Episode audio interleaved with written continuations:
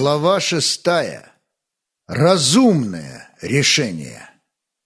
И вот пять лет спустя, экономя на всем и вся, он снова собрал на следующую Audi 8 страховые документы, которые и изучал сейчас наш фирменный консультант Роман.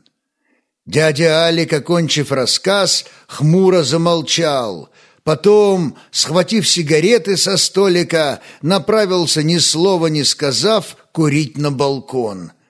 Роман видел сквозь стекло балконной двери, как жадно затягивается сигаретой дядя Алик, как будто она могла заглушить своим никотином боль потери близкого ему человека, э, вернее, машины. Пару минут спустя он уже сидел молча рядом с Романом, распространяя при этом вокруг себя запах дешевых сигарет, вызывая в Романе, как и в любом бывшем курильщике, желание как можно быстрее покинуть это помещение.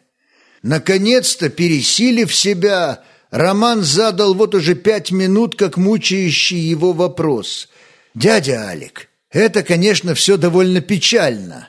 Но я так и не понял, почему на новую вашу машину вы в этот раз фоль-каско или хотя бы тайль-каско не сделали. Я этого ну абсолютно не понимаю. Ведь теперь вы уже, как говорится, научены горьким опытом. И дядя Алик, немного подумав, лаконично ответил, а потому что молния никогда не бьет в одно дерево дважды. Конец.